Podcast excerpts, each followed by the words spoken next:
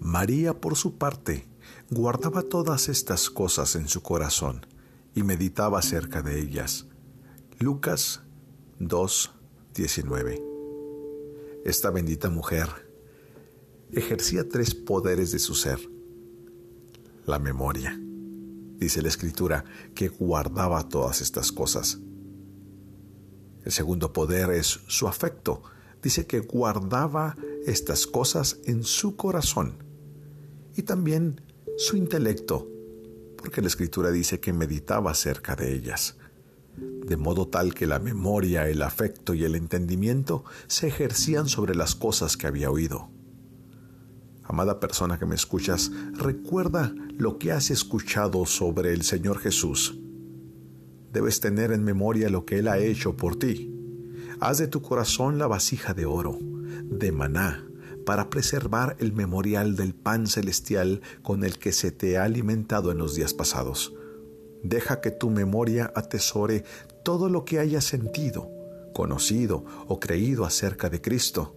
Permite que tu tierno afecto se aferre para siempre a Él. Ama la persona de tu Señor. Saca a la luz la caja de alabastro de tu corazón. No importa que esté rota. Permite que todo el precioso ungüento de tu afecto fluya hacia sus traspasados pies. Que tu intelecto reflexione acerca del Señor Jesús Medita sobre aquello que lees. No te detengas en la superficie. Sumérgete en las profundidades de las escrituras. No seas como la golondrina que solo roza el arroyo con su ala, sino como el pez que penetra la ola más profunda. Permanece con tu Señor, que no sea para ti como el viajante que permanece una noche, sino oblígalo diciéndole, quédate con nosotros. Ya es casi de noche, ¿te acuerdas? cuando los caminantes de Maús en Lucas capítulo 24. Abrázalo, aférrate a él, cuélgatele al cuello, no lo dejes ir. La palabra meditar significa evaluar. Prepara las balanzas del juicio. ¿Dónde están las pesas que pueden pesar al Señor Jesús? Dice Isaías 40, versículo 15, el Señor pesa las islas como si fueran polvo fino. ¿quién lo puede pesar a Él? Él pesa en una balanza las montañas. ¿En qué balanza le pesaremos a Él? Oh amada persona que me escuchas, que así sea. Si tu entendimiento no puede comprender, tú permite que tu afecto lo aprenda. Y si tu espíritu no puede abarcar al Señor Jesús con tu entendimiento, permite que éste lo estreche con los brazos del afecto. Yo te pregunto en esta, en esta hora, amado, escucha, ¿amas al Señor? ¿Realmente Él es el objeto de tu afecto? ¿Sabes algo?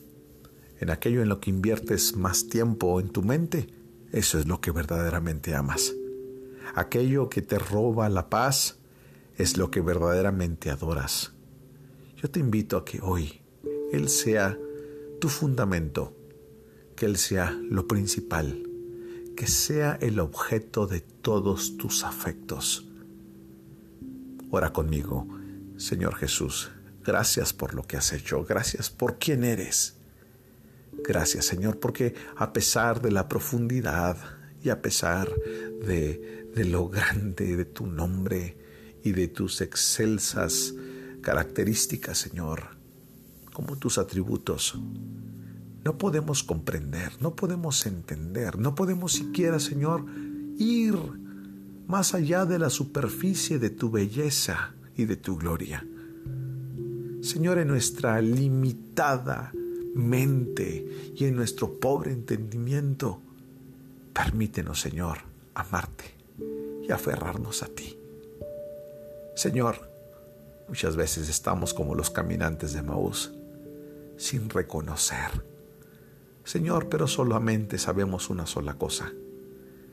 Nos tiembla el corazón cuando tus palabras, Señor, llegan a nuestra mente. Señor, nuestros corazones arden al escuchar tu voz. Padre, quédate con nosotros. Ya casi es de noche. No te vayas. Hoy te abrazamos, Señor. No te dejaremos ir. Señor, no te podemos pesar, no podemos entenderte. Pero hoy te queremos estrechar con los brazos de nuestro afecto. Te amamos, Señor Jesús. Recibe la gloria y la honra por los siglos de los siglos. Amén.